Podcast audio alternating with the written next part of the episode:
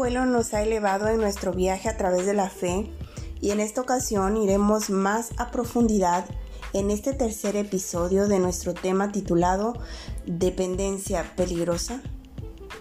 Existen situaciones en la vida en las que depender de otros es inevitable.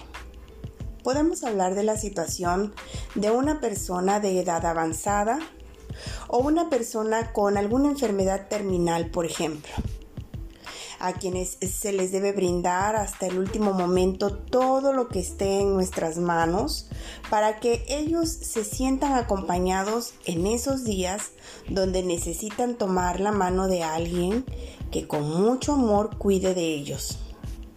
Siempre pensamos en lo duro que es para la persona enferma. Sin embargo, no nos detenemos a pensar en la persona a la que le toca cuidar y procurar ya que después del tiempo de cuidarlos queda un vacío terrible y la necesidad interna de seguir cuidando a esa persona, que por lo general es un ser querido. Se experimenta una inquietud intensa, debido a que nuestro cuerpo y nuestra mente estaban totalmente acostumbrados a esta actividad. Y sin querer, el que cuidó llega a desarrollar una dependencia a la persona que se basaba en proveer lo necesario para hacerle sentir mejor lo cual le proporcionaba al cuidador un descanso, satisfacción y calma. Pero bueno, ahora, ¿qué hacer si la persona ya no está? Y es ahí donde descubrimos que por no equilibrar o compartir cuidados con otras personas del mismo círculo, llegamos a desarrollar inconscientemente una fuerte dependencia emocional y necesitaremos ayuda de Dios, quien es el único que puede fortalecernos. Observando otro ángulo, llegamos a desarrollar amistades o relaciones en las que nos damos sin medida nos entregamos a ojos cerrados y puede llegar el momento en que nos olvidamos de nosotros mismos, convirtiéndonos en la felicidad de otros, sin comprender que debemos buscar de manera imperante un equilibrio ya que cuando comenzamos a renunciar a todos nuestros anhelos personales por la felicidad de otros, Sinceramente, el caos en tu interior estará a punto de llegar. No puedes pensar en amar a otros pasando por encima del valor que tú mismo debes darte, ya que estaríamos hablando de una amistad o una relación peligrosa. Observemos lo que la Biblia nos dice en Mateo capítulo 22 versículo 39 hay un segundo mandamiento que es igualmente importante. Ama a tu prójimo como a ti mismo. Aunque marcamos siempre el ama a tu prójimo, en realidad la parte medular de este versículo y su enseñanza es ámate a ti mismo. Relaciónate contigo mismo. Escucha tu corazón y sus anhelos y sus sueños. Esto no es egoísmo. Esto es escuchar la voz de Dios y activarnos en fe. Es realizarte para tener en tus manos que entregar a otros, liberándonos de esta manera de lo que hoy se conoce como relaciones tóxicas. Existen muchas formas de equilibrarnos y hacer a un lado el peligro que implica la dependencia emocional.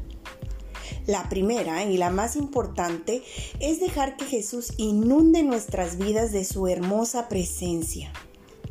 Pues solo es su amor el que nos puede revelar o dejar ver claramente la manera y la forma correcta de dar amistad y amor a los demás, sin llegar a depender de ellos al grado de ser un asunto de vida o muerte el no tener cerca a esos amigos o seres queridos.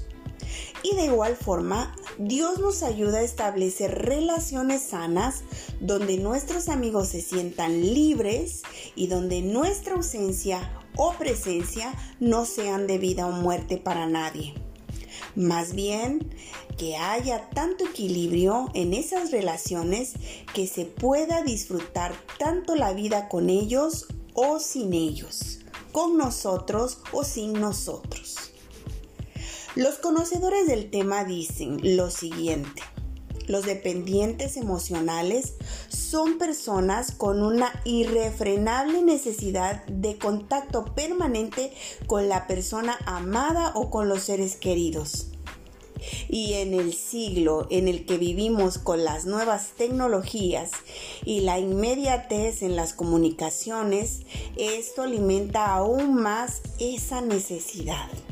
Pueden escribir o llamar muchas veces al día sintiéndose muy bien sabiendo cómo está la otra persona, qué es lo que está haciendo, con quién está, cuándo va a salir de trabajar, etcétera, etcétera. La dependencia emocional eleva a la otra persona hasta el nivel de idealizarlas. Le admirará, la verá superior y un ejemplo a seguir. Esta sobrevaloración del otro que no se corresponde con la realidad lo llevará a querer estar aún más tiempo con esa persona o a desearle más.